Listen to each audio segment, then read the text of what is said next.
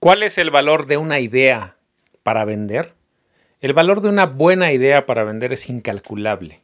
A lo largo de, nuestra carrera como agentes de seguros, hemos eh, recibido ideas de otras personas, hemos recibido ideas de otros colegas que al transmitirnos esas pequeñas ideas nos van ayudando a ser mejores al momento de vender un seguro. Y el día de hoy traigo a un invitadazo que ya te había prometido que escribió un libro un libro con puras ideas para vender. Comenzamos. Esto es Ventas 2020 con el señor de los seguros, Eloy López.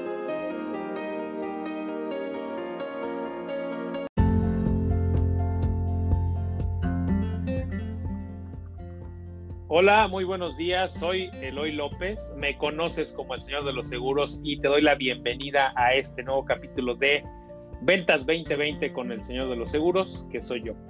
La semana pasada te iba a traer un gran invitado, no vamos a platicar aquí qué fue lo que pasó, pero lo que sucedió es que ya estamos aquí de nuevo. Eh, te prometí que este año iba a traer eh, nuevos, nuevos temas, nuevos invitados y nuevos expertos.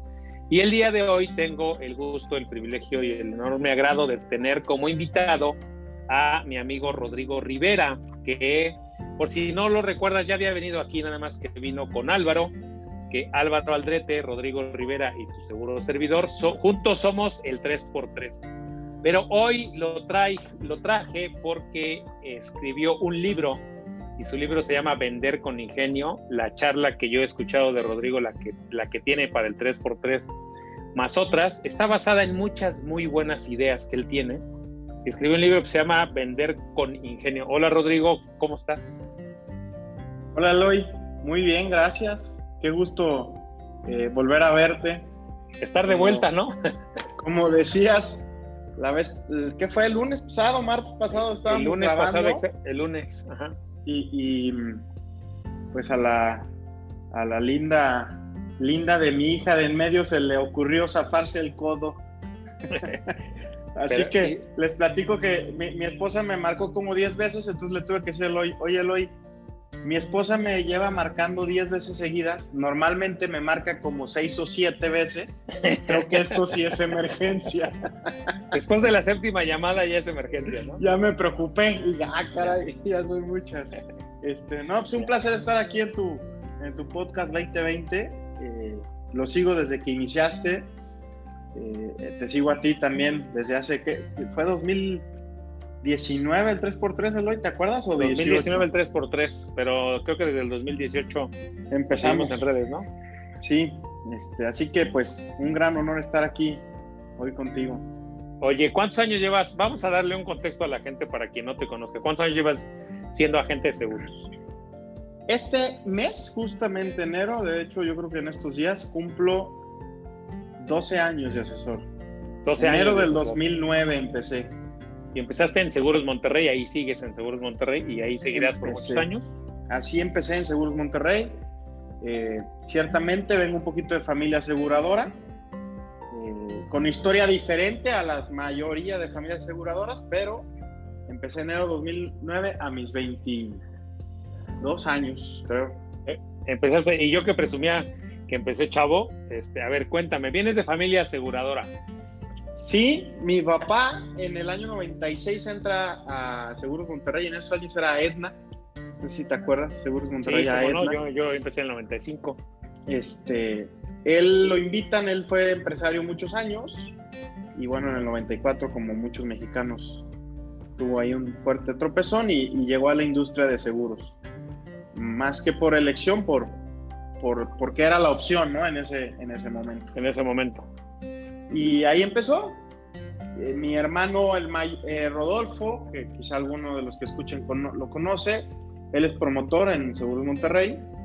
Él fue el, el, primero de los hijos en entrar a la industria, luego entró mi hermana y al final entré yo, ¿no?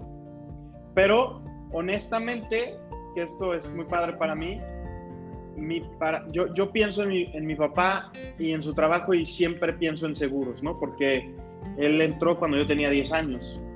Entonces, para mí, mi papá toda la vida pues, se dedicó a eso. Era, era justo lo que te iba a preguntar. ¿Cuántos años tenías? Ya nos dijiste ¿Cuántos años tenías cuando tu papá entró? Tenías 10. Entonces, prácticamente desde chico has, has este, absorbido todo el tema de los seguros. Ahora, cuéntame qué tanto influyó tu papá para eso, para que tú te convirtieras en agente de seguros. Todo, 100%. Eh, yo me acuerdo que salía, me recogía de la escuela y normalmente tenía citas y entonces lo acompañaba y, y yo le preguntaba, oye, y él, no, hijo, es que a él le voy a vender un plan de educación, oye, ¿cómo funcionan, papá? No, pues sí, entonces me iba platicando cómo funcionaban los planes eh, y algo que hoy, fíjate, he reflexionado mucho, de chavo, sin, sin tanta eh, información de lo que en México se cree que es la industria de tener un seguro, se me hacían unos productazos. ¿Sí me explico? O sea, sin, sin, tanta información que nos van metiendo en el tiempo de, de, que si los seguros no pagan, que si los seguros no sirven, que, los, que existe en este México. Yo cuando tenía 10, 11 años que mi papá me platicaba, es que es un plan que hace esto y esto y esto, y decía, todo mundo tiene que tener esto, es una maravilla. Cuéntame, ¿qué, qué, esto me llama la atención, ¿qué a esta edad que no tenías conocimientos ni financieros, ni muy avanzados de matemáticas, ni de tasas de interés, ni de protección, ¿qué cosas ah, te acuerdas que decías? Es que esto las personas deben tenerlo. Uno, eh, que todas las personas tendrían que tener un seguro porque, pues, ¿cómo iba a vivir la mamá? Eh, digamos, manteniendo a la familia sin el papá, ¿no? O viceversa. Sí, yo decía, pero eso es lógico. O sea, si se muere yo pensaba en los papás de mis amigos, me acuerdo que pensaba mucho en los, mis, compañeros del fútbol, porque jugaba eh, en, la selección de fútbol de mi colegio, y decía, pues si se muere fulanito, pues claro que debe de dejarle dinero a, a su familia.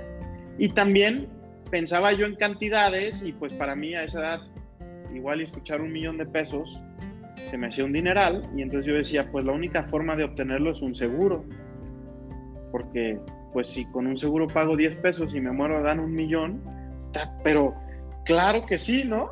Y hoy o sea, en, tu mente infantil te hace sentido, ¿no? Claro, y, parece que, que, ahora es cuando tenemos una mente infantil, ¿no? De, no, déjame pensarlo, no manches, o sea, es lo más lógico y lo más este, normal que tengas que hacer eso. Pero lo fuiste a... entonces sales a vender con tu papá, normalmente. Fíjate, yo creo que mi primer, bueno, luego hubo un verano en el que el promotor de mi papá hizo un, bueno, el hijo del promotor de mi papá, que hoy es promotor, hizo un, un curso de verano para los hijos de los asesores. Y entonces éramos un grupito de, yo creo que unos 10 o 12 chavos, de, y ahí yo ya tenía 15 o 16 años, en donde el promotor nos hizo, el hijo del promotor nos hizo un curso donde nos explicaba los productos, para qué funcionaban y todo. Y de ese grupito, que, que yo y ubique siete vendemos seguros. Pues está padre. Oye, eso nunca lo había escuchado, qué buena onda. O sea, prácticamente, eh, si la carrera de seguros, como muchos dicen, no existía, tú la tomabas, en, ¿fue tus cursos de verano en qué es, primaria y secundaria? Era secund yo creo que sí, final, tercero de secundaria tercero de secundaria. Es, eso sí nunca lo había escuchado. Entonces, y entonces tu promotor ahorita debe tener un chorro de. o sea, ¿le sirvió de entrenamiento a él? A él y a ustedes, ¿no? Claro, claro. te digo, de los, de los 12 que tomamos, 10, yo creo que 7 sí tengo muy claro que siguen en la industria. Y, Oye, y, y, eso lo sigue haciendo el, el, promotor o ya no? No lo, no lo sé. De hecho, quizá lo conoces, Emanuel Elizalde. Su papá es Félix Elizalde, pero bueno, Emanuel y yo hemos compartido, ahora estuvimos dando el, el FSCP juntos. Ahí en Seguros Monterrey. Sí, y constantemente se lo recuerdo porque yo le digo, eh, por eso estoy aquí, tú me enseñaste. este, pero lo o recuerdo. que prácticamente pasaste a los, a, los 10 o 12 años, entonces ya prácticamente, pues para cuando llegaste a los 22 ya te a tener la mayoría, la mayoría de... Ahora entonces te pregunto, ¿por qué hasta los 22? Este, pues mira, uno por, uno por acabar la carrera, que esto lo va a escuchar mucha gente, ni modo lo voy a tener que decir, que no acabé la carrera. Espero mi mamá no me escuche porque se va a poner triste. Pero yo, yo estudié hasta octavo semestre de administración y finanzas. y dejé la carrera porque ya sabía a qué me iba a dedicar. Hoy digo, ay, güey, te faltaba un semestre y la hubieras acabado. Este, pero bueno, la dejé porque hubo un semestre que, que lo abandoné, o sea, me esperé un semestre para continuar. Ese semestre empecé a vender y me empezó a ir bien. Y entonces cuando regresé ya fue como, no, pues esto me quita mucho tiempo para la chamba.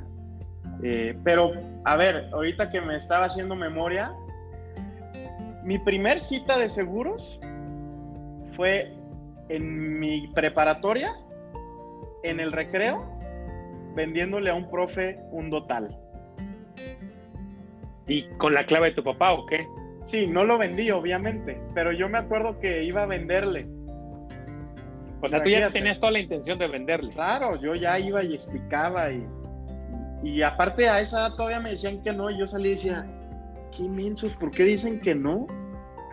sí, esto está padrísimo, ¿por qué dicen que no? Pero yo creo que ahí fue mi primera vez, mi primera cita. ¿Y te frustrabas cuando te, tu profe te decía que no? No, no, no me frustraba y luego tuve una experiencia. La verdad es que la profesión conmigo ha sido muy, muy noble. Porque luego cuando entré, en esa época mi hermano era asesor y le dije, oye, si te paso referidos, ¿me das comisión? Sí. Bueno, entonces le hice una cita, me dijo, pero tú hazme las citas.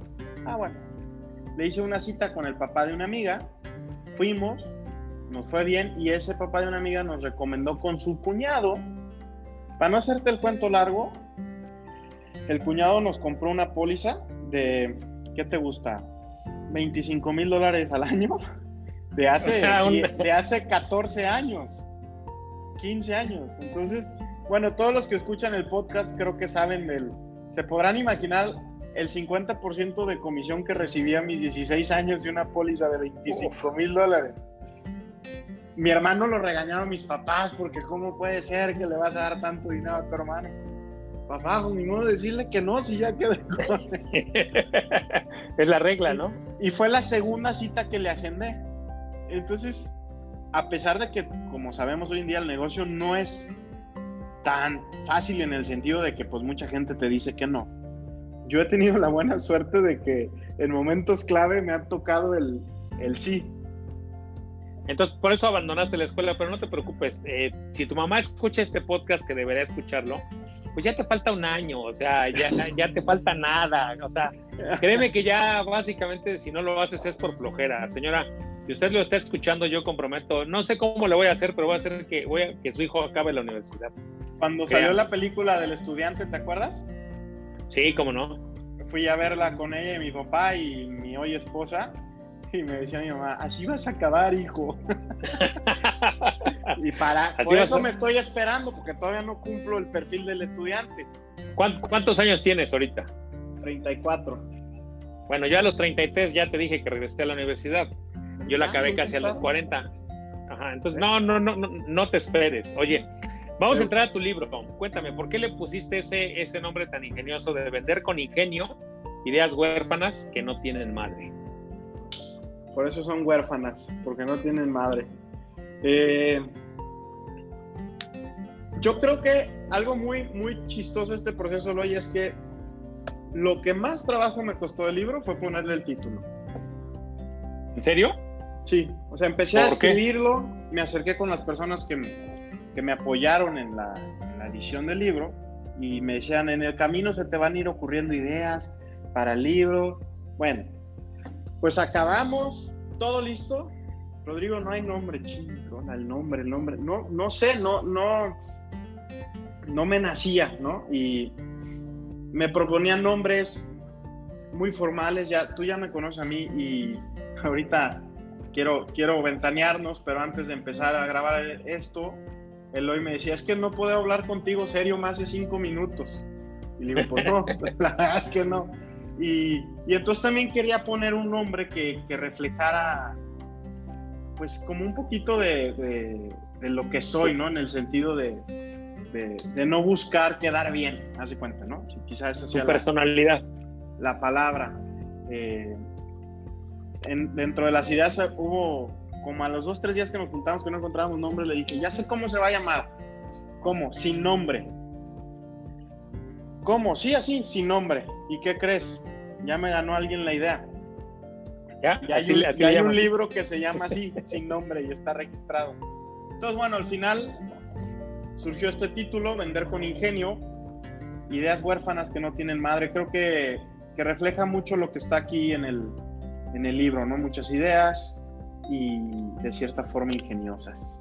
Oye, a ver, yo siempre he dicho que las ideas no venden como tal, solas, pero tú eres una de esas personas que yo he escuchado y sabes qué es lo chistoso, que desde que yo te vi de hecho en el 3x3, yo te he agarrado ideas, o sea, lo chistoso es que te he agarrado ideas, desde que fuiste, diste la, la charla en el 3x3 en Guadalajara cuando lo hicimos y luego cuando vi el evento que hicieron tú y Álvaro para el asegurador, hablaron de puras ideas y todas las ideas yo le decía Álvaro, creo que esta es la charla que ustedes tienen, que es más buena, porque cuando los vi a ustedes eh, compartir ideas, veo que son primero los captadores de ideas, ¿cierto? Tú, veo que tú agarras muchas ideas que te sirven. Cuéntame cuál es la idea o cuándo, cuál es la idea, la primera idea que tú empezaste a poner en práctica. Te iba a preguntar que cuándo te aceptaste como agente de seguros, pero ya vi que a los 12 o a los 12 y luego a los 16, pues ¿quién no va a querer hacer agente de seguros, no? O sea, esa, esa pregunta ya me la salto, pero dime ahora cuál fue la primera idea que, que, te sirvió a ti muchísimo en tu carrera, la primera, y quién te la compartió. La primera idea. Eh, o la que te acuerdes. Bueno, una idea que me acuerdo mucho es la de que por cierto no está en este libro, para que la, la grabemos. Se llama El calendario de números rojos. No sé si alguna vez Déjame la, has escuchado. ¿No? Pero esta idea se la escuché al promotor de mi papá, Félix Elizalde, eh, y decía que contaba una historia que una vez había una mamá, una, una familia en donde muere el papá, y entonces la mamá tenía un hijo de 6, 7 años y la mamá empieza a trabajar y la niñita le decía mucho, mamá, es que no te veo, no te veo, cuando te voy a ver, te quiero ver, cuando vamos a estar. Entonces la mamá le regaló un calendario y le tachó con, con números rojos los días que se iban a ver. ¿Va? Entonces le ponía, mira, hija, este sábado 5 de febrero está en rojo porque este día nos va, este, y así, ¿no? Llegó Navidad, hace su cartita de Navidad la niña y la niña lo que le pide a Santa Claus es un calendario de números rojos. Y entonces la idea es que decirle a tu prospecto, yo lo que hago es vender calendario de números rojos. Porque el día que falta el papá, no solo falta el papá, también va a faltar la mamá. Entonces yo lo que hago es vender calendarios de números rojos, para que si falta alguno proveedor, nomás falte uno. Esa yo creo que fue de las primeras ideas que escuché. Que ahorita que te la platico digo, ay, ¿por qué no la puse en el maldito libro? Y déjame decirte una cosa. Como siempre me has escuchado decirlo en todas las conferencias, todo lo que lean aquí, nada lo inventé yo. Absolutamente nada. Esto es un compendio de cosas que yo he aprendido en el camino de 12 años, que he escuchado, eh, bueno, quizá no de 12, de 18 años, que yo he escuchado y lo único que estoy tratando de hacer es compartirlo con la gente, ¿no? De hecho hay una parte en donde comparto ideas puntuales que traté de darle crédito a las personas que me, que me las compartieron. Que las fueron a compartiendo. Veces, a veces es difícil, ¿no? Porque lo escuchas, pues ya sabes, no hay tantos lugares o conferencias o simposios que ya no sabes quién te lo compartió, ¿no? Esa de los números rojos, ¿sabes cuál es la buena noticia de esas ideas, la que se te quedó fuera? es la primera del segundo libro. Exactamente. Los números rojos. Otra cosa que yo te, esa idea yo te la escuché y no sé, creo que la, creo que viene aquí, pero quiero que me la cuentes. Eh, la técnica del chavo del 8. ¿Te acuerdas? O sea, a todos nos ha pasado esas veces. Entonces tú, eh, mm, no sé cómo le llames, pero cuenta la técnica del chavo del 8, porque como la contaste, me encantó. La llamada, la famosa llamada del chavo del 8 eh, que también tiene una historia en el libro porque cuando le puse llamada del Chavo del Ocho, una de las personas que, que me ayudaba de la, de la, editorial, que me ayudaba a hacer el libro, me dijo, oye, eh, hay que cambiarle el título a esa frase porque no se entiende. Y entonces yo le decía, no te preocupes, en México todo el mundo va a entender eso, ¿no? Porque pues en México el Chavo del 8. ¿Por qué se llama la llamada del Chavo del 8? O llamada de miedo, porque es, esa, es, ese, es ese prospecto que tú tienes en tu lista que lo, cada que lo ves dices, sí le hablo, luego, deja estar más preparado. Con voz del chavo del 8 de... Por eso se llama la llamada del chavo del 8. Entonces la idea de esa llamada es que tú pongas en tu agenda el día y la hora en que le vas a hablar a esa persona. Y que cuando llegue ese día lo hagas, sí o sí. Y que te hagas el hábito a que constantemente en tu agenda tengas estas llamadas del chavo del 8. Porque normalmente esas llamadas son del chavo del 8 o de miedo porque son prospectos de un alto nivel, ¿no? Por eso nos dan miedo, ¿no? Porque quizá es el empresario que creemos que no nos va a recibir, o el, o el amigo al cual le tenemos muchísimo respeto y nos da miedo a buscarlo, no lo sé. ¿no? Entonces, es este hábito de estarle hablando a la gente que nos impone constantemente. Ahora, tú decías en la charla, cuando yo te vi esta idea, que hay que agendarla un día en particular. No recuerdo si era el lunes o qué día más que un día de la semana, sino que hay que ponerle día y hora, ¿no? Entonces, por ejemplo, si Eloy López está dentro de mi llamada de miedo, voy a agarrar el calendario y voy a decir, a ver, 17 eh, de febrero a las 11 de la mañana le voy a marcar a Eloy. Y se acabó. De aquí al 17 de febrero Eloy no está en mi mente, pero el 17 que llega a mi calendario y vea, a las 11 de la mañana tengo que levantar el teléfono y hablarle a Eloy. Ah, es, hacer un contacto con él. Es hacer un, y hacer un compromiso con uno de lo voy a hacer, ¿no? Ok, así lo superas, ¿no? Así lo superas, así lo superas. Y además, siempre vas a tener esas llamadas. Este, es como si, si hoy nos dicen, aquí está el teléfono de Steve Jobs, háblale. Pues no, vaya, se murió, pero bueno, de Bill Gates o del que quieras, te va a dar miedo. no, a Steve Jobs no le hablo, no manches. No, no vaya a ser que me conteste. En una de esas te conteste, ¿no?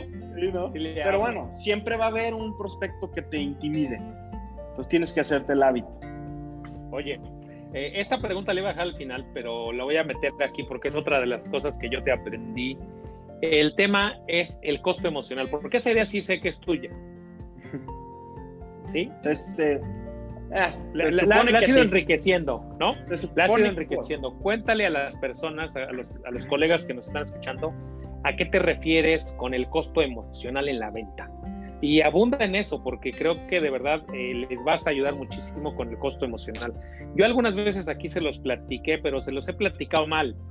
Eh, y ya que te tengo aquí, no te quiero desaprovechar. El costo emocional. el costo emocional es nace de una idea de, eh, uno, hoy en día todos los negocios o la mayoría de los negocios, la forma más simple de buscar más utilidades es bajando sus costos, ¿no? No vendiendo más, sino bajando costos. Porque bueno, bajar costos es, un proceso interno. Vender más es, implica un, tercero en, en el camino. Y el costo emocional en el área de ventas es este tema de, aunque no lo querramos ver, cada que tenemos una relación con alguien vendiéndole, estamos asumiendo un costo emocional que es cuánto me cuesta esta relación. Así de fácil. Leí un libro de eh, Jürgen Klarik que se llama Conéctate con el dinero y decía, hablaba mucho de las personas que te, que te quitan energía o te dan energía, ¿no? En, en una relación de ventas es igual una relación de ventas, si el prospecto te cancela, no te contesta las llamadas, te dice después, eh, si me interesa, te voy a comparar, me ofrecen algo más barato, todo ese tipo de cosas te está costando emocionalmente. Desde la pura prospección. Desde la prospección, ¿no? Entonces, desde que le hablas a tu prospecto y le dices, oye, te habla Rodrigo Rivera de parte de Loy López, me gustaría platicar contigo. ¿De qué? O sea, desde ahí ya empieza un costo emocional, desde cómo te contesta, ¿no? Entonces, a veces, con tal de vender, estamos dispuestos a todo, a un maltrato, a todos los plantones posibles, a que no te contesten las llamadas, a que te digan te mando la tarjeta y no te la mandan, a que paguen el último día de mes, ¿va? Y lo que empieza a pasar es que a veces vendemos y no sentimos como una utilidad, a pesar de que nos ingrese comisión. Y esa razón es porque el costo emocional está ya muy alto. No sé si me explico en esta idea. Sí. Entonces lo que tenemos... en esa idea es en la que quiero abundar. La vez pasada, cuando yo te vi la primera vez, comentaste de un cliente, que no vamos a decir nombres ni nada, comentaste que tú tardaste más o menos, como voy a poner un ejemplo, tres meses entre que lo contactaste y, y, nos contaste todo el proceso, que había sido muy desgastante para ti, que fue una venta muy grande, muy grande, es más grande que las de los 26 mil dólares que nos dijiste, ¿no? y que tú recuerdas clarito que cuando recibiste la comisión y el bono no te sentías bien. No te sentías bien y te preguntaste, ¿por qué no me siento bien teniendo a este cliente conmigo? ¿No? Porque te había dado muchas largas, porque te pidió descuentos, porque todo, y como dices, ya traías un costo emocional muy alto. Y ahí es donde tú empezaste a descubrir y tú te preguntaste, ¿quiero trabajar con él? Así es. Tal vez ya era, y tal vez ya era demasiado tarde, ¿no? Y te voy, a, te voy a decir algo, ese cliente me canceló y, fue mágico porque cuando me canceló, sentí que gané. A pesar de que me iba a golpear en el bolsillo, porque tú sabes todo este tema de índices que existen en las compañías, me sentí que gané porque liberé ese costo emocional que tenía. ¿no? Estaba el costo emocional también es para ti y luego también para tu equipo, ¿cierto? Totalmente, totalmente, porque se transmite, uno se transmite, ¿no? Si tú estás estresado y de malas, pues tu equipo lo vive. Y dos, al final tu equipo va a dar seguimiento a tus clientes. Entonces, si tú tienes un cliente que fue, es grosero, no te trata bien o lo que sea, y le vendes y ya se lo pasa a tu equipo, tú crees que ya te libraste, pero tu equipo está asumiendo ese costo porque ellas, con ellos o con ellas van a ser las malas caras, los malos tratos, etc. Y algo bien importante del costo emocional, hoy que yo me he dado cuenta en el camino es, nueve de cada diez veces sabes que no lo estás haciendo correctamente. La verdad. O sea, yo en esa negociación, te soy bien honesto, sabía que tenía que parar. Me ganó el numerito a ver, cuéntame, ¿cuándo fue la primera vez en el proceso que tenías que parar? ¿En la cuando llamada? Me, cuando me dijeron que, yo me acuerdo que me dijeron que un asesor les vendía lo mismo con descuento. Con descuento, ¿no? Ya sabes cómo son los descuentos fue tu primera alerta. En esta industria. Digo, pero ahí este, fue tu primera alerta. Ahí fue mi primera alerta, ¿no? Y la dejaste pasar. La dejé pasar. Eh, cuando en el proceso de suscripción médica me buscaban para decirme, oye, me llegó una nueva oferta, ¿eh? Ahí fueron avisos, ¿no? Este, ya emitida la póliza igual. Oye, pues está bien, la vamos a empezar porque necesitamos la protección, pero traemos una propuesta de Estados Unidos, está bien, ¿no? O sea, sabía yo que estaba haciendo mal las cosas. Bueno, que no estaba respetando este proceso del costo emocional. Vamos a decir que recibiste varios acicates emocionales y como dices, te ganó el numerito, pero Me ganó el numerito. Me ganó el numerito, me ganó. Ahora, ¿qué? Era mi primer póliza muy grande, o sea, si te estoy hablando muy grande es que era una prima de 12 mil dólares mensuales. ¿no? Eso era muy grande. No, no, era, muy grande. Entonces, eso fue hace cuatro años, yo creo, cinco. Y nunca había vendido yo una póliza de ese tamaño. Entonces empecé a asumir que así eran ese tipo de pólizas. Esa era como mi disculpa, como me la vendía a mí. Oye, güey, es que no estás respetando esto. No, bueno, pero es que quizá por el... Es que nunca habías vendido pólizas de este tamaño, igual y así se venden. Y no, la verdad es que no. O sea, si hay avisos. Ahora, con, ya que pasaste por esa experiencia, ¿cómo le recomiendas a los colegas ponerse alertas para este costo emocional y decir, ya hasta aquí el costo emocional ya está siendo alto, abandono? o, corto por lo sano? Yo creo que eso viene en el libro y yo lo que les recomiendo es que pongas tu límite. Simplemente, o sea, ¿cuántas veces vas a permitir que te planten? ¿Cuántas veces vas a permitir que no te contesten una llamada? ¿Cuántas veces vas a permitir que te falte información y te digan que te la envían y no te envían? ¿No? O sea, ¿vas a permitir que te comparen con otras aseguradoras? ¿Qué vas a hacer si te piden descuento? ¿No? O sea, digo, ahí es muy claro porque legalmente sabemos qué tenemos que hacer. Pero de todos modos, no hay que asumirlo. O sea, la forma más simple de manejar el costo emocional es ponerle reglas a tu negocio. Por dos razones. Para que cuando empiece a suceder sepas hasta cuándo y por si decides romperla sepas que la estás rompiendo. ¿Va? Exacto. Entonces, este, por ejemplo, yo traigo ahorita un prospecto muy bueno que ya rompió la regla de que me conteste los WhatsApps. Porque no me contesta. Ya no, te contesta. Pero de repente me habla. Yo, ¿cómo estás? Qué gusto verte, güey. Oye, perdón, es que ando en friega. Ah, no, pues, oye, nos hablamos la siguiente semana, órale, va. Y hablo y no me contesta. Pero entonces yo ya dije, a ver, él cómo es, es súper buena onda, lo veo, o sea, me lo puedo encontrar en mi círculo social, pues, o sea, puedo irme a cenar con él y no hablar de... O sea, es un cuate que cumple muchas características, entonces dije, me puedo brincar esta regla. ¿Me explico? Porque, no pasa porque además te regresa la llamada otro día y a otra hora, pero te regresa la llamada, ¿no? Ajá, no. Quizá me evade en ese momento, pero no es una evasión general, ¿no? Este, entonces, bajo mis reglas, yo sé que con él estoy rompiendo la regla, pero lo sé. Si en el proceso con él algo más rompiera, pues yo tendría que decir, a ver, ya no nomás es esta regla, ¿no? Ya lleva pues, dos. Si rompe dos o tres reglas, tú dices, ah, ahí hay que abandonar, ¿no? Es, es buen momento. Oye, y tienes una que se llama la silla del bebé. Cuéntanos de esa. La, silla del bebé, esa es, esa es una idea que obtuve en la MDRT este, y es una analogía y nos lo que establece es, eh, le pregunta a las personas que tienen hijos chiquitos, oye, ¿en tu, ¿tienes silla de bebé en tu coche? Sí, claro. ¿Y por qué no? Pues es, primordial tener eso. Ok. Tú sabías que tú compras, no compras una silla de bebé por la probabilidad de que choques.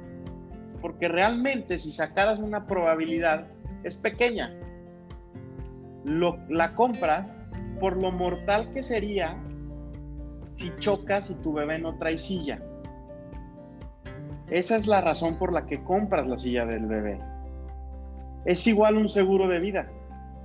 La probabilidad, no compras un seguro de vida porque es muy probable que te mueras. No, de hecho, casi es improbable.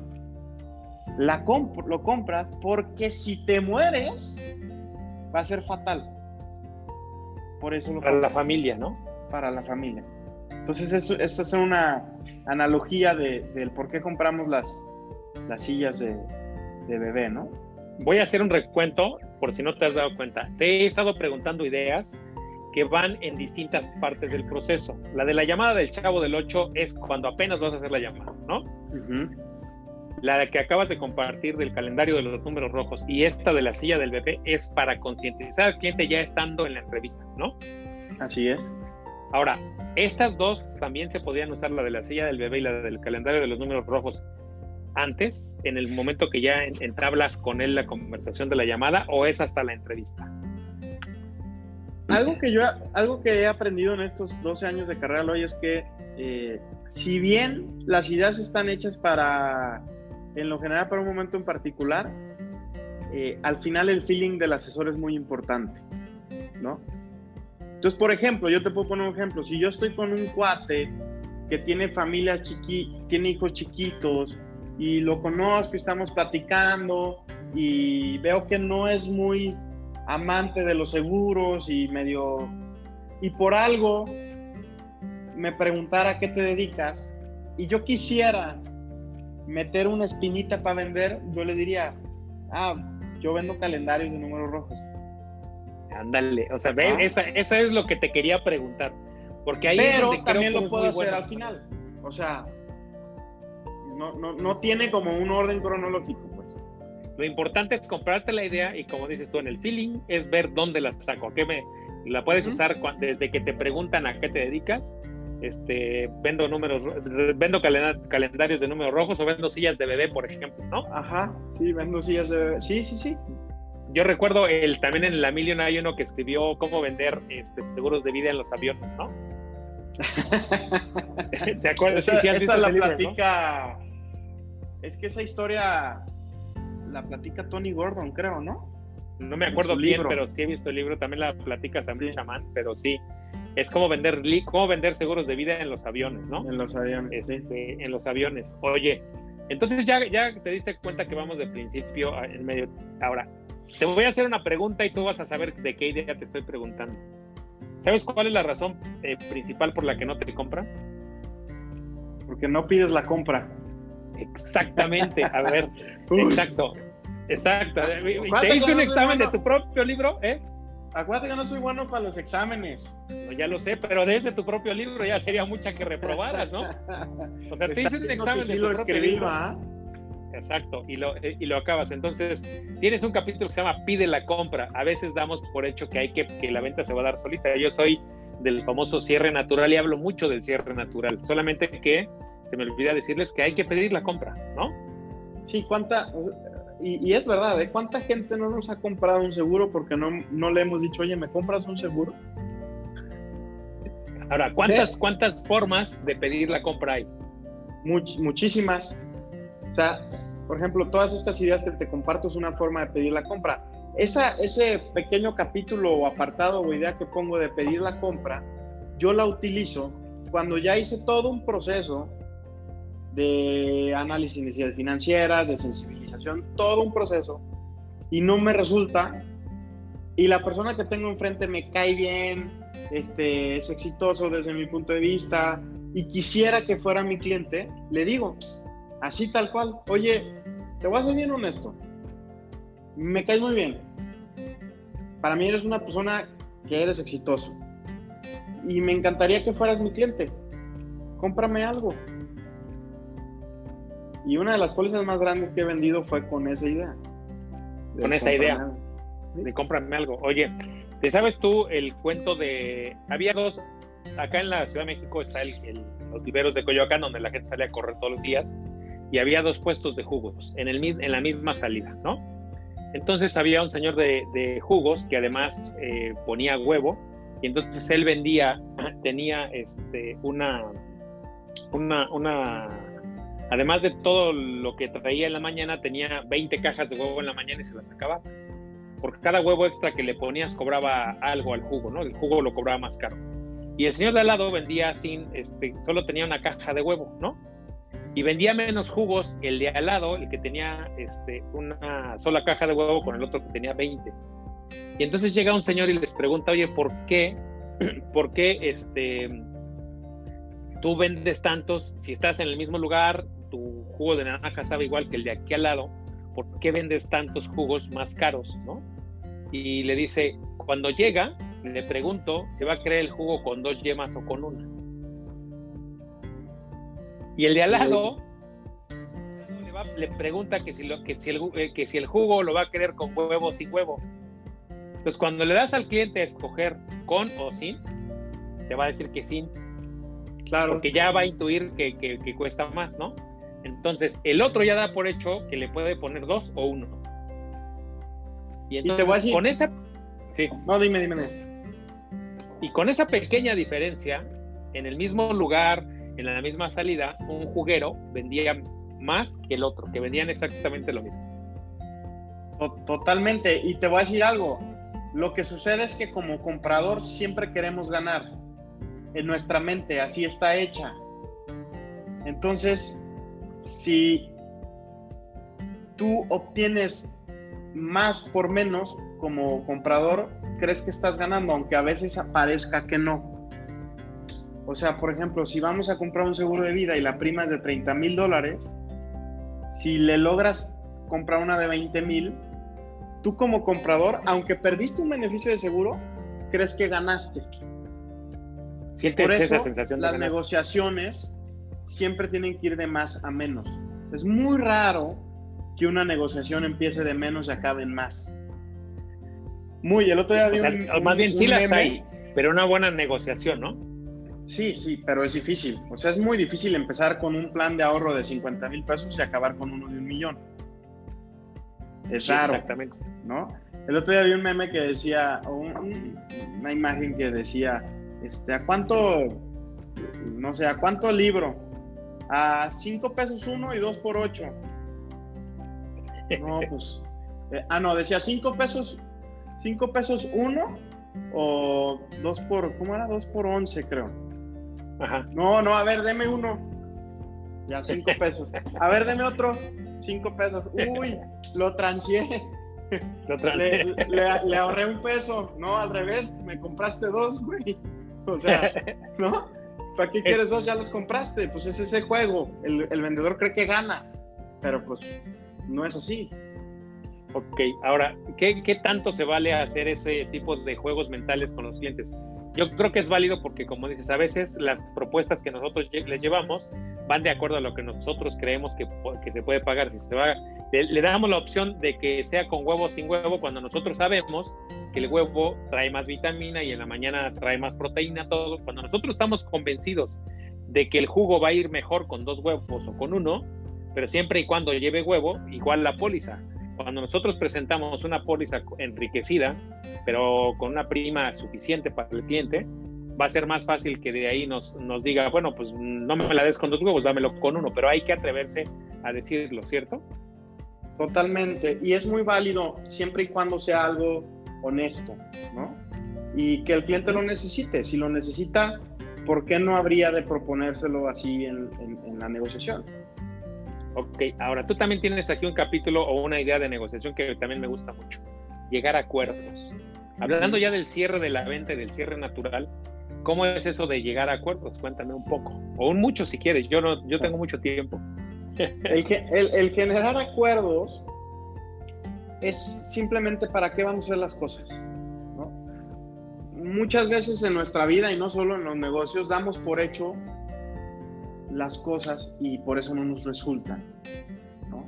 Eh, a veces hablamos por teléfono y yo, Loy, ¿cómo estás? Me gustaría agendar una cita. con-". Ah, ¿sabes qué? Háblame mañana. Ah, perfecto. Y cuelgas el teléfono. Ahí no hay un acuerdo más que háblame mañana. El acuerdo sería, Perfecto, Loy, ¿para qué te voy a marcar mañana? Y entonces Loy me va a tener que decir, pues para, para ver cuándo nos vemos. Ok, entonces mañana te marco para ver cuándo nos vemos. Sí, perfecto. Entonces la llamada de mañana tiene totalmente otro sentido que el háblame mañana, ah, sí va, vale, bye.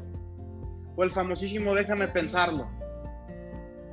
¿No? A eso iba a ir, cuenta. Ajá. O sea, cuando un prospecto, un cliente te dice, está bien, déjame pensarlo, háblame la siguiente semana, y nosotros decimos, sí, órale, te marco.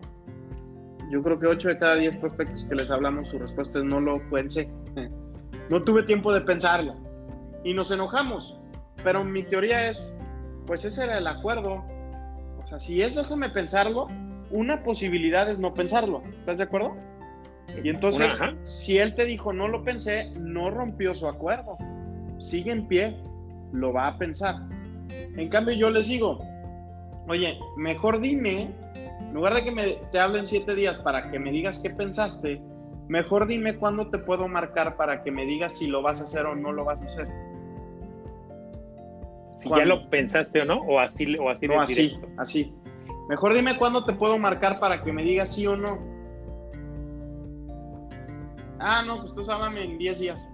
Ok, entonces en 10 días te marco para que me digas si lo haces o no lo haces. Sí, Rodrigo. Entonces en 10 días le marco y, y mi pregunta es así. ¿Qué onda? ¿Lo vamos a hacer o no? Y te lo fíjate. prometo que 9 de cada 10 te dicen sí o no, pero te dan una respuesta. Ok. Fíjate que yo hice aquí un capítulo que se llama Amiga, date cuenta, amigo, date cuenta. ¿Sabes cuántas veces me preguntan qué hago yo cuando me dicen déjame pensarlo? Y hay, hay un montón de técnicas y la tuya me gusta mucho. Llegas a un acuerdo con el cliente y le dices, ok, eh, tú, le, tú no, ni siquiera le dices, tú das por hecho que lo va a pensar, ¿no? Y que cuando ya lo piense va a ser sí o no. Solo va a haber dos respuestas. Y se las dices y le das una fecha límite para pensarlo, ¿no? Sí. Ahora, eh, regularmente sabemos que el déjame pensarlo es una salida del cliente a veces, ¿no? Con lo que tú dices, ¿cuántas veces eh, tu efectividad subió? En lugar de dejarlo que yo te hablo y que te esté dando largas, obviamente obtuviste varios beneficios. El primero es una fecha y una respuesta, sí o no. ¿Cuántos sí obtuviste con esa técnica o con esa idea de llegar a un acuerdo? Pues yo creo que unos 3 de 10, haz de cuenta, ¿no? 4 de 10 puede ser. Ok. O sea, tu índice sí subió. Antes, eh, vamos a decir, de otra manera lo hubieras dejado sin ningún acuerdo. Ahora, el acuerdo no solo es para esa parte. En esta parte estamos hablando de cuando ya le presentaste la propuesta y te dice déjame pensarlo. Pero hay otra parte de, la, cuando tú ya estás en la entrevista que también haces acuerdos. Cuéntame un poco de eso. Eh, bueno, también hago acuerdos con las cantidades, por ejemplo. Cuando, cuando termino mi primer cita, eh, que hablamos de una meta en particular, mi pregunta es, eh, entonces, si habláramos de un proyecto específico para la educación de tus hijos, ¿hoy cuánto podrías destinar? No, pues 30 mil pesos al año. Ok. Entonces, les vuelvo a repetir. Entonces, hoy puedes destinar 30 mil pesos al año si lo que yo te proponga la siguiente vez que te vea te es interesante y te sirve, bla, bla, bla, bla. Sí, va. O sea, hice un acuerdo económico sin ni siquiera haber presentado un producto. Ahora mi chamba solo es convencerlos que el producto que les voy a presentar es de valor para ellos. Y algo que es bien importante, Loy, que, ahorita estabas mencionando, nuestro trabajo como vendedores es buscar sí o buscarnos. En algún lugar eh, escuché que decían, si tu cliente, te, si tu prospecto te dijo que no, buen trabajo. Si tu prospecto te dijo que sí, excelente trabajo. Si tu prospecto te dijo déjame pensarlo, algo estás haciendo mal. Y me encantó esa frase, porque le dio todo un eh, renombre positivo al no. Si tú estás logrando en tu negocio que te digan no, sí, no, sí, no me interesa, sí lo quiero, no me interesa, estás haciendo un buen trabajo si estás recibiendo muchos, déjame pensar, déjame pensar, déjame pensar, algo está fallando en el caminito. Yo así lo veo hoy en el negocio. Le acabas de dar el clavo y además acabas de amplificar una respuesta que yo siempre les digo cuando me dicen, eh, déjame pensar, tengo muchos, déjame pensarlo. Siempre le digo, revisa qué es lo que tienes que mejorar. Pero tú, lo, tú acabas todavía de, de enriquecer esa idea porque como dices, en tu, en tu negocio vas a tener tres cosas, sí, no, y déjame pensarlo. Si tienes y, le acabas de dar una dimensión. Si tienes mucho, déjame pensarlo, el que está haciendo mal las cosas eres tú y, a quien tiene que revisar eres a ti. Y eso, eso le da otra dimensión y nos ahorra sobre todo muchísimo tiempo. ¿Estás de acuerdo? Y costo emocional, porque no sabes cuánto cuesta emocionalmente traer, déjame pensarlos en, en la lista de prospectos. No, sí lo sé, porque te digo que es lo que me preguntan, es la pregunta que más recibo, oye, ¿cómo haces para el déjame pensarlo? pues si, tú dices, si llegas al punto en el que déjame pensarlo, o el cliente te está dando la vuelta y tú no te das cuenta que es tu no y no quieres que te diga que no, entonces lo dejas que te dé más largas. Entonces yo siempre les digo, facilita el camino para que te diga que sí o que te diga que no. ¿No? Así es. Ayúdale a entender. Pero con esta idea que acabas de, redondear, en el negocio, y esa me la voy a quedar, es, en el negocio vas a obtener solamente tres cosas, sí o no, y estás haciendo un, un muy buen trabajo. ¿No? Y si estás obteniendo muchos, déjame pensarlo, tienes que revisar cómo estás haciendo tu proceso en la champa. ¿Te parece? Oye, ya te voy a preguntar una última idea, pero esa es para cuando alguien te dice la de la, de la caja A y la caja B, que también te la escuché en el 3x3 y viene aquí en el libro. Y yo hice un video con autorización de ustedes eh, al respecto. ¿Te acuerdas que hice un video al respecto? Cuando dije que es mejor un seguro de vida o un fondo de inversión, caja A o caja B. ¿Qué haces tú? Y esa idea les va a servir mucho a quienes nos estén escuchando. Para quien dice, no, es que sabes que este me da mejor rendimiento y lo, ahí puedo meter y sacar mi dinero y lo que tú me dices, pues me lo vas a entregar en 15 años. Esa idea contada por ti, espero que sea maravillosa. Mira, esa idea también es de la de MDRT y lo que habla es que le presentes a tu cliente las dos opciones. Y dice, a ver, cliente, tengo, imagínate que tenemos dos cajas fuertes la caja A te paga el 20% anual de intereses. Puedes meter todo el dinero que tú quieras, cuando tú quieras y como tú quieras. Puedes sacar todo el dinero que tú quieras cuando tú quieras. Si metes hoy, mañana lo puedes sacar. ¿Va? Tienes 100% de disponibilidad a un 20-24% de tasa anual. Esa es la caja A.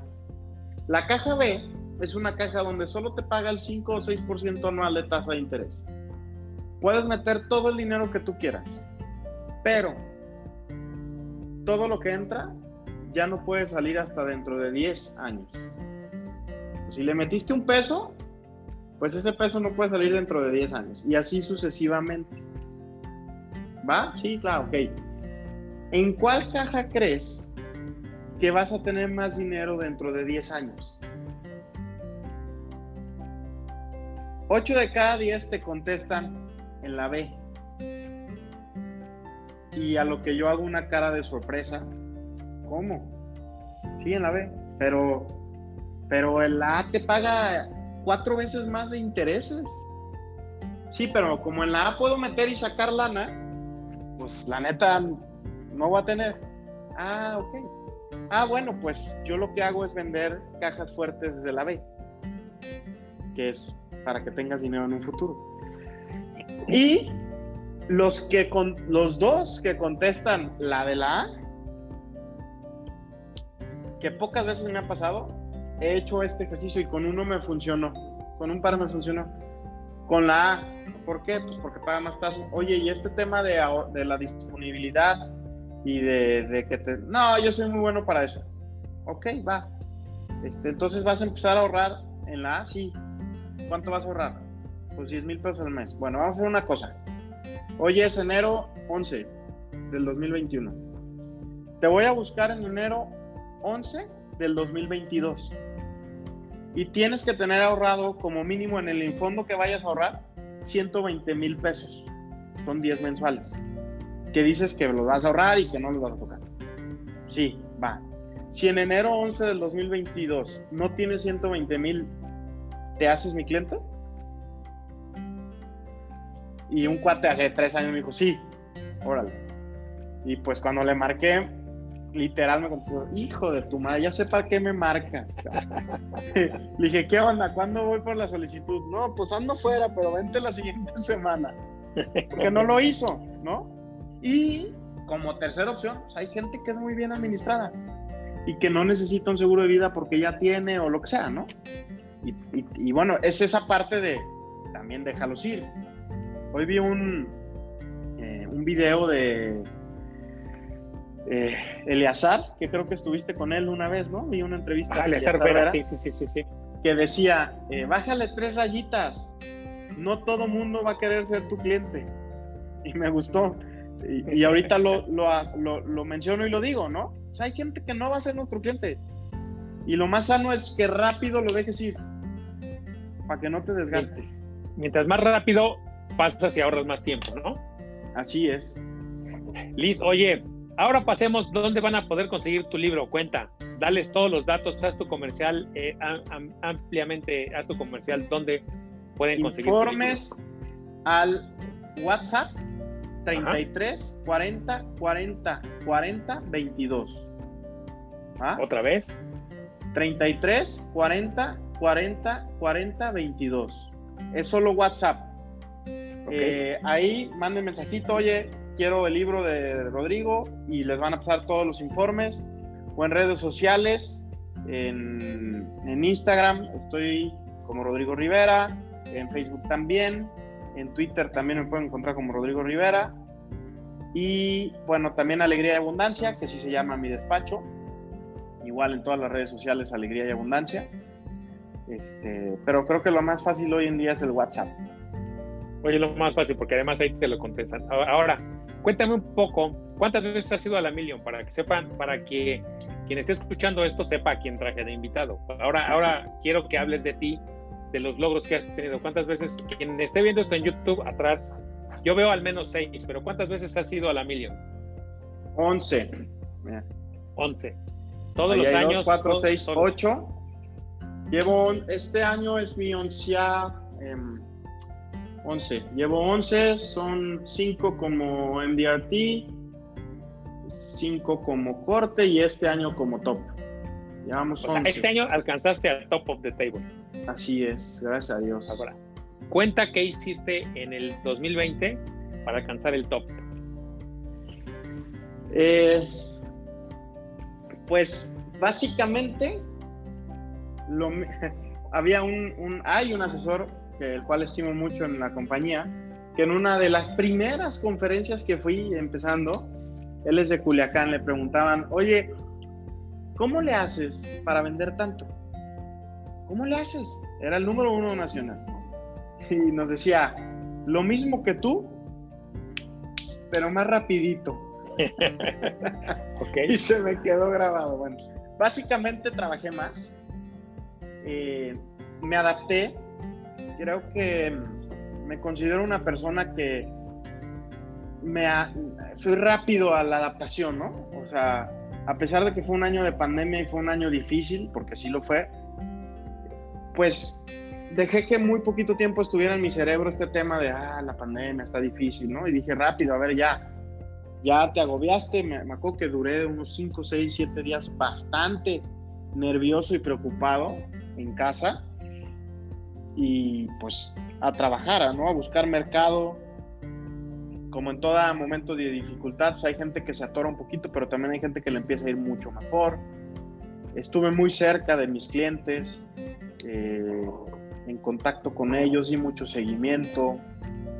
Y pues eso fue lo que hice hoy, básicamente. dime tres cosas que les puedes decir a los quienes me, quienes se acercan a, mí preguntan mucho sobre cómo pueden crecer.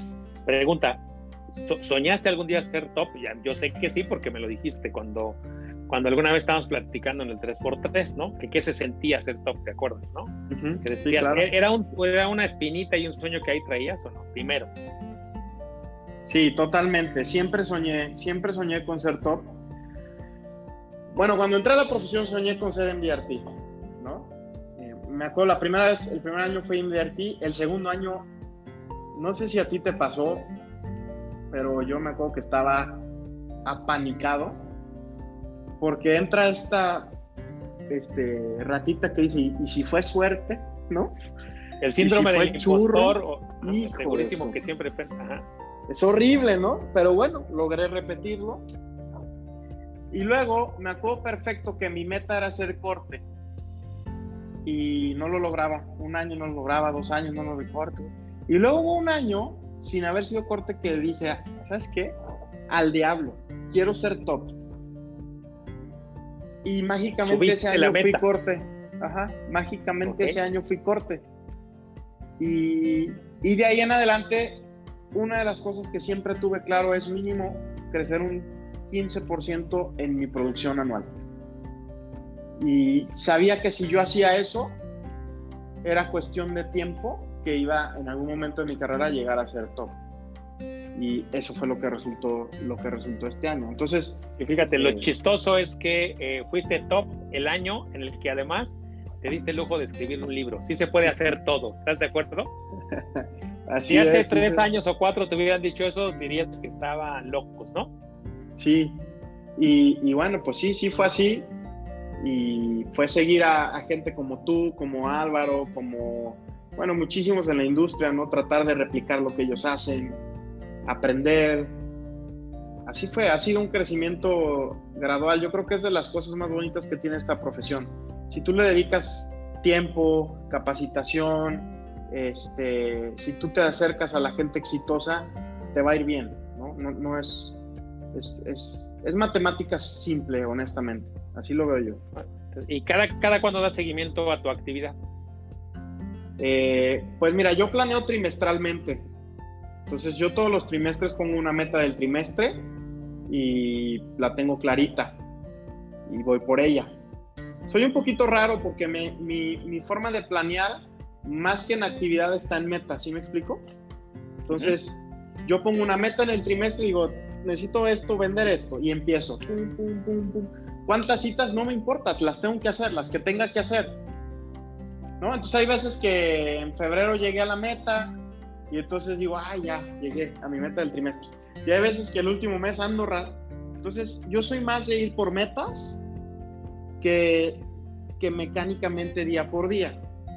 Sin embargo, lo más importante yo creo en este negocio es conocer, conocerse a uno mismo, ¿no? conocer cómo funciona uno mismo. Eso es clave y eso lo comparto contigo. Esta idea me la dijo Vero Bernal, espero no, no balconearla porque me la dijo abiertamente de ti. Y me dijo que ella lo había aprendido de Tibero Bernal, también ya debe ser top este año, ¿no? Entonces, bueno, quiero que esta idea se la compartas a los colegas. Yo sé que tú eres, eh, haz de cuenta, tú organizas por trimestre. Y el trimestre tiene, en términos generales, 12 semanas, ¿no? Pero tú empiezas a quitarle semanas al trimestre. Cuenta esa idea. O sea, tú empiezas, eh, o sea, empiezas a quitarle semanas. ¿Estás de acuerdo? Sí, sí, lo que pasa es, es una idea que me compartió mi promotor, que es mi hermano, y a él se la compartió su coach, que no, no, no recuerdo ahorita el nombre, pero bueno, es una idea de que dividas tus, tu año o trimestre, como sea, en días de enfoque, en días de trabajo, en días de planeación o control y en días de vacación o días libres. ¿Vale? Pero los días libres, para organizarlos en mi trimestre, lo primero que organizo del trimestre son los días libres, no mis días de trabajo. ¿vale? Entonces yo agarro el trimestre, de hecho ahorita me acaba de mandar mi asistente el, mi calendario, porque esta semana tengo que organizar todo el trimestre, y empiezo a tachar, ¿no? Yo de entrada tacho todos los sábados y domingos, días libres. Y luego, eh, a ver, esta semana voy a salir de viaje, tú un tacho todos los días. Y luego a este día, la neta, este jueves, normalmente procuro cada, un jueves y un jueves no, día libre. Entonces este jueves es día libre, no voy a trabajar, este jueves es día libre, no voy a trabajar y, al final lo que resulta es que realmente de los 90 días que hay en el trimestre, solo tengo 35 para chambear. Exacto. Y eso lo que hace es que el cerebro está así. Yo pongo el ejemplo de cuando tienes esta boda del amigo, de, las mujeres van a entenderme más porque este, son mucho más cuidadosas con su, con su cuerpo, les, les encanta verse siempre guapas. Y entonces cuando llega esta boda de la amiga, que un año antes te avisa y dice, ay, me tengo que poner a dieta. Pero pues la neta empiezas y dices, ay, quedan 11 meses, ¿no? Ay, quedan 10, ay, quedan... Y curiosamente, el mes que más peso bajas es el último mes, ¿no? ¿Por qué? Pues porque ya no tienes más tiempo. Porque si no bajas ese mes, ya sigue la boda. Es igual con la actividad. Si yo empiezo a planear mi trimestre y digo, ah, tengo 90 días, y mañana no hago nada, digo, pues no hago nada, no pasa nada, me quedan 89. Pero si yo planeo y quito todos los días que realmente no voy a trabajar y digo, no manches, en 35 días tengo que hacer esto, el día que me toca chambear, no me doy el lujo de no hacer nada. Porque es muy valioso ese día, porque me quedan bien poquitos días. Entonces lo que hago es un truquito de enseñarle al cerebro de que tengo muy poquitos días para trabajar. Y la segunda es que me ayuda a tener siempre energía, ¿no? Porque descanso constantemente. No espero mis vacaciones a que termina el trimestre. Es, el otro día, en una conferencia que di, les, les, les comentaba que quien compartía la idea de que el tanque de gasolina dura más de lleno a la mitad que de la mitad a vacío. Hasta abajo, ¿no? Y todos decían, no, siempre dura más de la mitad, de, de la mitad para lleno. Ah, pues es igual. Nosotros tenemos nuestro tanque de, energía y lo que hay que procurar es siempre traerlo de la mitad para arriba, porque es donde mejor funcionamos. Entonces tú empiezas a trabajar y te empiezas a cansar, se empieza a acabar la gasolina y de repente tomas vacación y vuelves a llenarlo. En cambio, si te empieza a acabar la gasolina y luego ya vas medio, menos de medio tanque, ya este cuartito, la neta, ya no trabajas tan bien. Ya, ya no rinde igual, ¿no? Entonces esa es la idea, básicamente. Entonces, días de, ¿cómo le llamaste? Días de chamba, días, de descanso. días, días libres, días de enfoque o de trabajo y días de control. Los días de control son días administrativos, ¿no? Que revisar con tu equipo de trabajo. Eso es un gran secreto, ¿estás de acuerdo? Para todos los demás. Es un gran secreto. Ya no es secreto. que ya no es secreto porque ah, el, gran secreto se pone aquí. Algo más que quieras compartirle a los, porque yo puedo pasarme aquí horas y horas y horas este, compartiendo ideas contigo. Pero pues ideas, quiero que los que escuchan este podcast se ven más ideas, compren tu libro, pero que se ven más ideas ya que tenemos acá.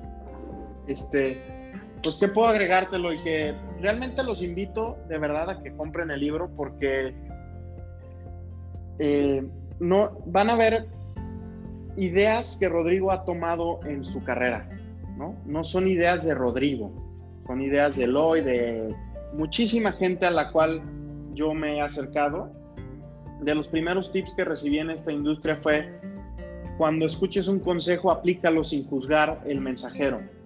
Tú hazlo y luego verás si funciona o no, pero acepta el consejo y llévalo a cabo.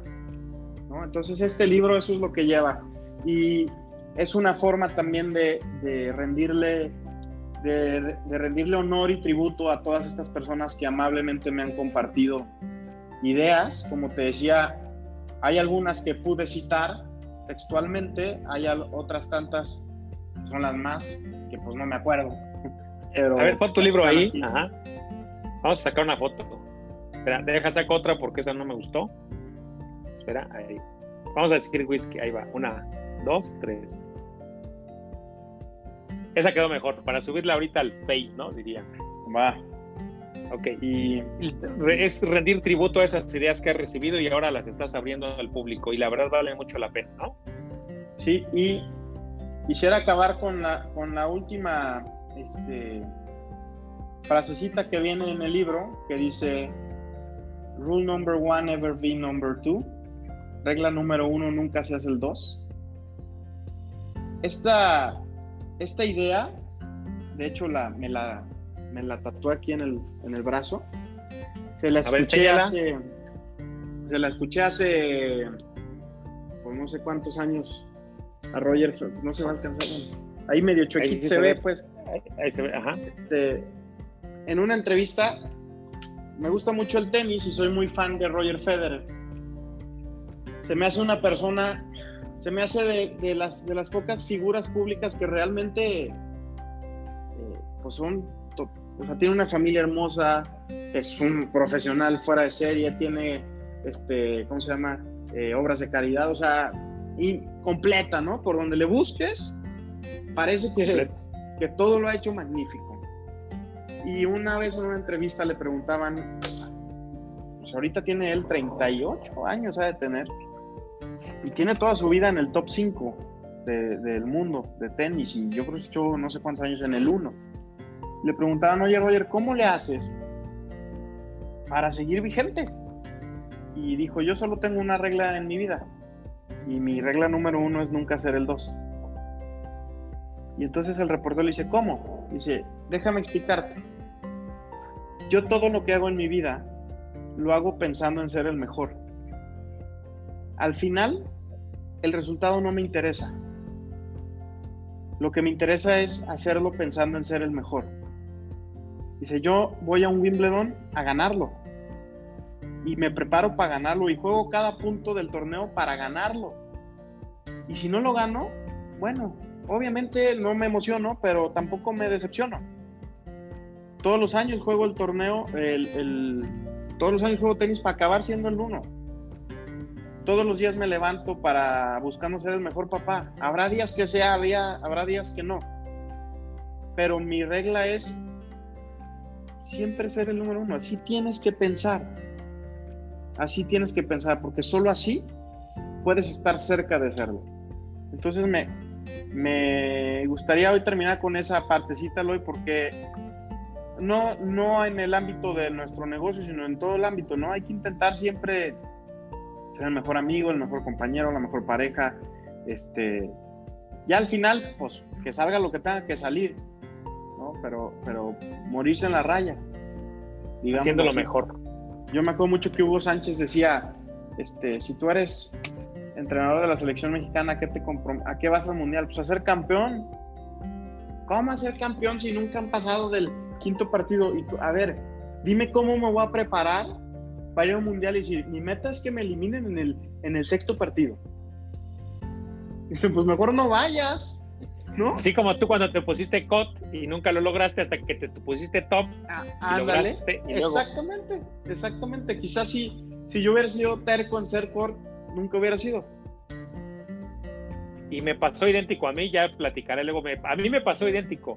Yo nunca logré ir a, la, a la Million hasta que no me puse querer ser top y llegué a COT.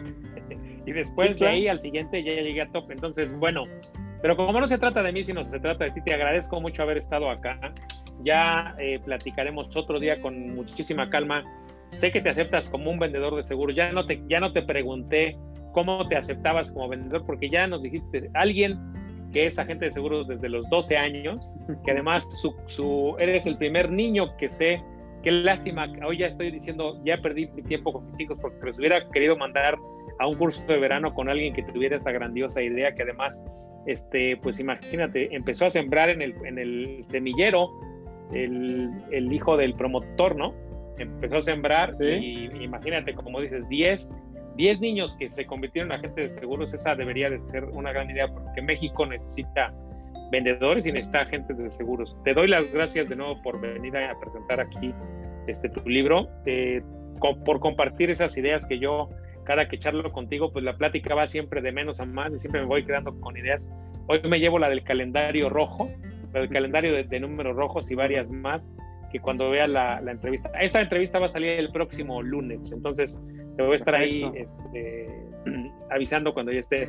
Te agradezco mucho, mi querido Rodrigo. Nos vemos en la, pues, ¿qué será? Pues ahí en el WhatsApp nos vemos. Pues sí. y, bromeamos mucho. Te felicito de nuevo por el libro y ya tienes eh, el calendario de los números rojos, la primera idea para el siguiente libro. Muy bien. Eloy, muchísimas Oye, antes gracias. De, antes, de, antes de que se vayan, quiero, les voy a presumir y les voy a contar algo que tú me dijiste, te voy a balconear. Este libro que hizo Rodrigo, porque no lo dijo al aire, este fue una autopublicación. El libro, literalmente, él invirtió todo su dinero para sacar el libro. No, ya hicimos cuentas y va a salir poniendo, ¿no? Va a salir poniendo, pero lo que él quería era que tú tuvieras estas ideas que no estuvieran en un video, que no estuvieran en un lugar de difícil acceso, sino que las tuvieras a la mano para que siempre las pudieras aplicar. Entonces, eh, además se aventó a hacer eso con su propia lana, con su propio esfuerzo y además él lo está distribuyendo. Y son grandiosas ideas, yo sé lo que te digo y este, bueno, pues te felicito también por eso, mi querido Rodrigo. Muchas gracias, Eloy. Bien. Muchas gracias por invitarme. Un placer y pues ojalá a todos los que nos escuchan les sea de, les sea de valor. Ojalá tengas inventario para todos los que nos escuchan que compren tu libro. Te mando un abrazo. Igualmente. Cuídate vemos. mucho. Bye. Bye.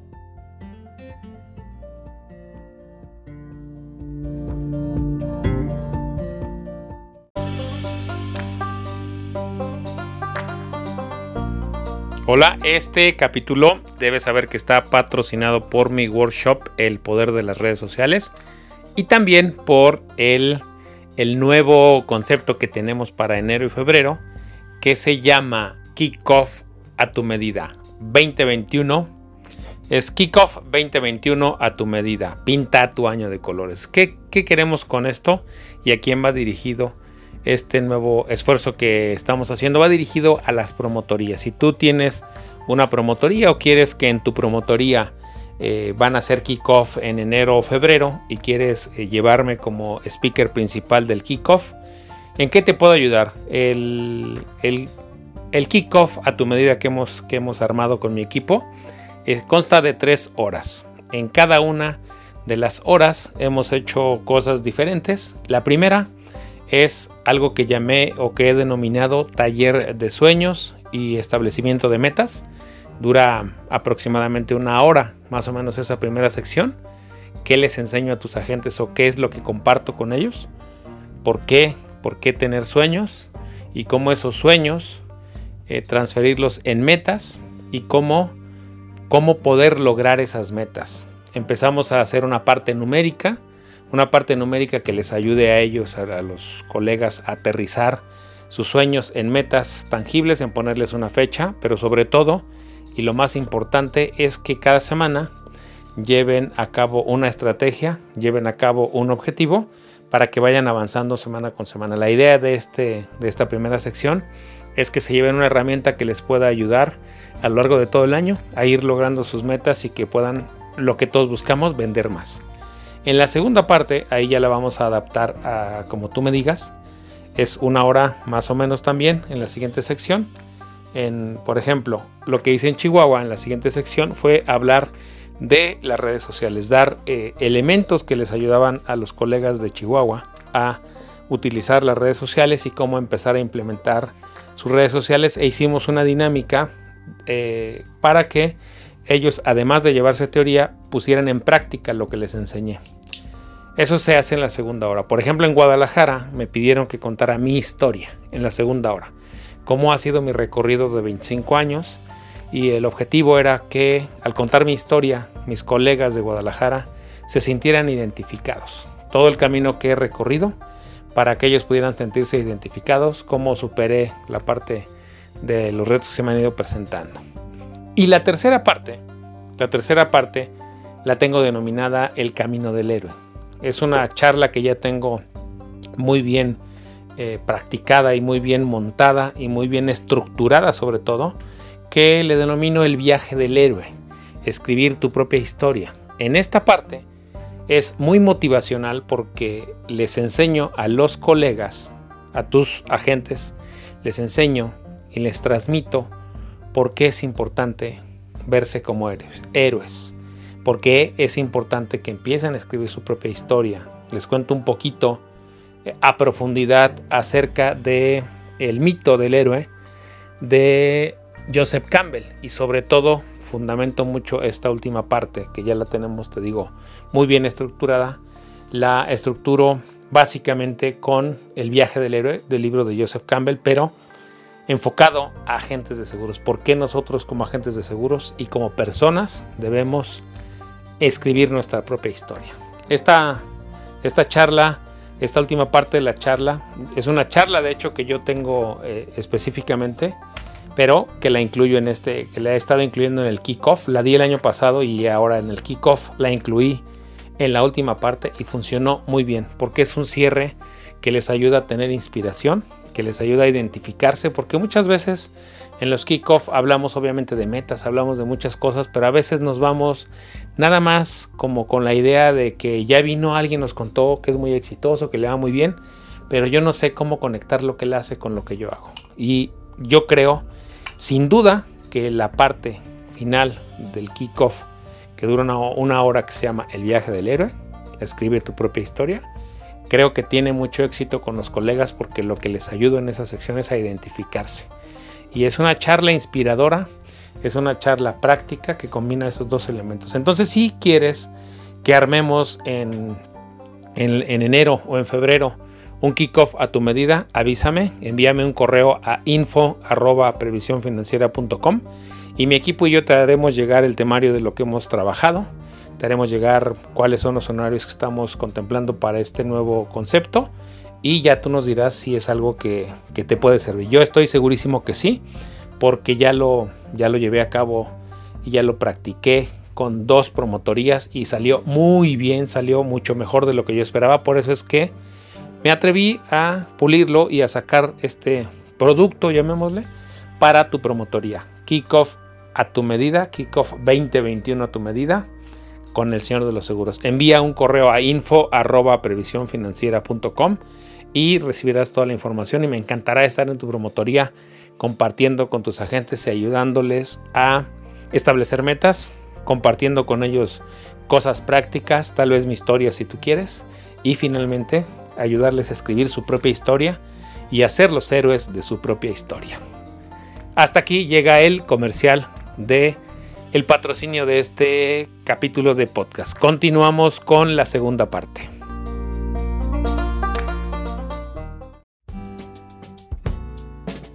Esto fue Ventas 2020 con el señor de los seguros, Eloy López. Suscríbete al podcast en Spotify, Apple Podcast y en Twitter como arroba Eloy López J.